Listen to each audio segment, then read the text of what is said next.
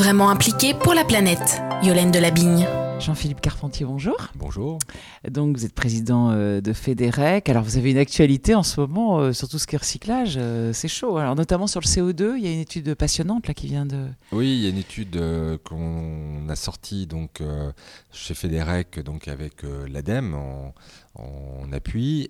Donc c'est une étude que l'on mène depuis deux ans maintenant, qui a permis de déterminer matériau par matériau les bénéfices environnementaux de l'utilisation des matières issues du recyclage par rapport à l'utilisation des matières issues de, du fossile, donc le pétrole, les minerais de fer, etc.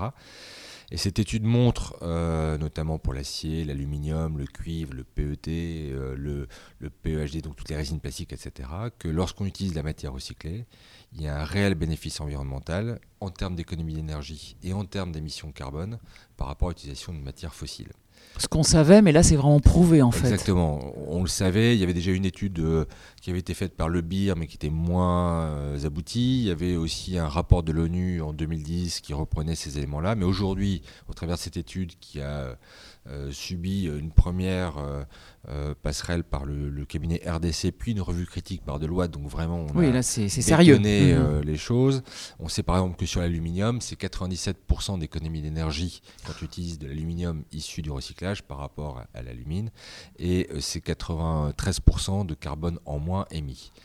C'est une Alors- formidable nouvelle. Oui, c'est une très bonne nouvelle parce qu'enfin on chiffre l'externalité euh, liée à l'usage des matières recyclées. Donc c'est-à-dire qu'il n'y a, pas ne- il y a pas seulement le prix de la matière en tant que telle, mais il y a aussi les conséquences sur l'environnement et donc sur la santé.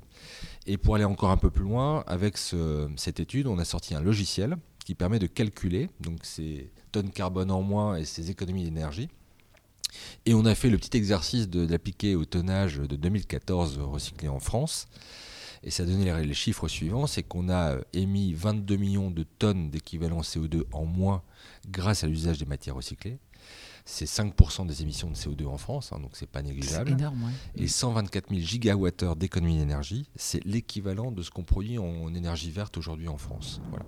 Donc si on double les recyclages, le recyclage en France dans les années qui viennent, mais c'est-à-dire que ces chiffres-là vont également doubler, et c'est un bienfait pour euh, notre environnement, pour notre santé, et donc ça permettra aussi d'atteindre les objectifs fixés de réduction des émissions de CO2 en France. Et ce logiciel, c'est un logiciel uniquement pour Fédérec ou vous allez un peu l'ouvrir pour que chacun, justement tous les industriels et même à la limite le grand public, se rendent compte justement de, de ces impacts? Alors, on est des gens très ouverts chez Federec, comme vous le savez. Euh, ce, ce logiciel, il a bien évidemment la première cible, ce sont nos adhérents. Euh, donc, bien euh, sûr, Nos normal. adhérents auront accès à ce logiciel. On aura deux versions de logiciel d'ailleurs. Une version standard qui sera euh, un peu plus grand public et une version expert où on pourra rentrer des indicateurs un peu plus précis, mais qui, elle, sera certainement payante pour, euh, pour les utilisateurs. Mais sur la version standard, oui, oui. Et d'ailleurs, on a déjà annoncé à toutes les régions administratives françaises qu'on mettrait ce logiciel à leur disposition, qui pourrait être un premier indicateur dans l'économie circulaire, de mesurer Eh oui. l'utilisation des matières recyclées dans leur région et donc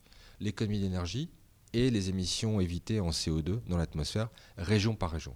Donc ce logiciel sera mis à disposition des régions et il a vocation à être, à être euh, rendu public puisque en fait euh, c'est pas le logiciel qui est important, c'est l'utilisation des matières Bien sûr.